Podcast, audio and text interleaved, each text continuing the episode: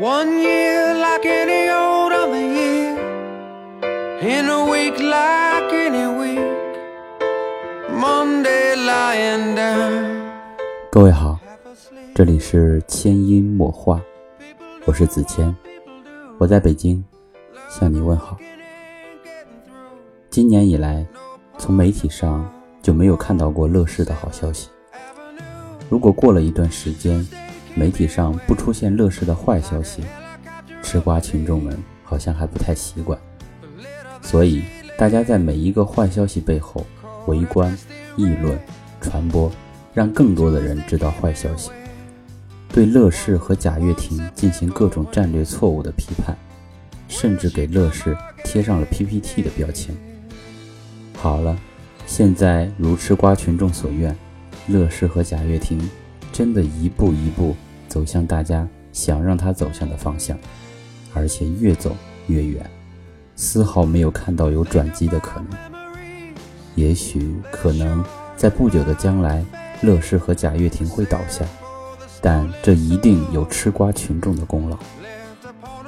对于犯了战略错误的创业者们，我们应该去踩，去吃瓜取乐吗？对于绝大多数的创业者来说。犯错误应该是在所难免的，毕竟创业十创九败，大多数的创业者最终都会倒下，而倒下的原因也有很多是创业者自己犯的错误。不要说普通创业者，就是现在大家眼中的成功者，也都犯过很多的错误。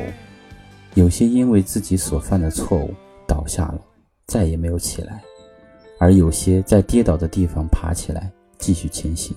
终获成功，而乐视和贾跃亭也和其他的创业公司与创业者一样，犯了大家都有可能犯的错误。可是，在企业最困难、最需要帮助的时候，舆论和吃瓜群众们的围观，给乐视和创业者们创造了一个加速死亡的环境。如果真的有一天乐视倒下了，贾跃亭失败了，那一定有吃瓜群众和媒体的功劳。作为创业者，无疑贾跃亭是个异类。他所做的事情、所开创的模式都是前无古人的。在另辟新境的道路上，很多时候是摸着石头过河，遇到各种困难和问题也是正常的，也是在所难免的。而对于创业者的这种创新，我们不能以成败论英雄。毕竟，创业成功者只是凤毛麟角。而应该更多的给予这种创新致以深深的敬意，因为有了乐视和贾跃亭这样的创业者的创新，我们才看到了很多可能性。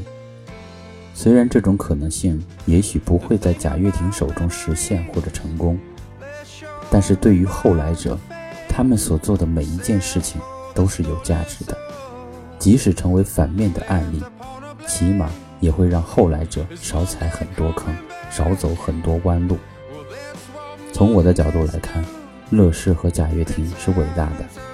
无论是在硬件电视，还是在乐视网的模式，或者是在汽车的梦想上，有很多都是非常不错的创新，都值得我们创业者去学习。如果乐视和贾跃亭自己不犯那么多的错误，如果吃瓜群众不用自己的围观落井下石，如果没有这些如果，可能乐视和贾跃亭会是另一种命运。我们这个时代是一个创业者辈出的时代，我们这个时代的创业者是需要掌声的创业者，因为能选择创业已经是一种勇气了。创业不易，在创业的过程中能有各种创新更加不易。拜托了，吃瓜群众们，用你们的行动给我们创业者。营造一个正能量的氛围，让他们可以走得更远。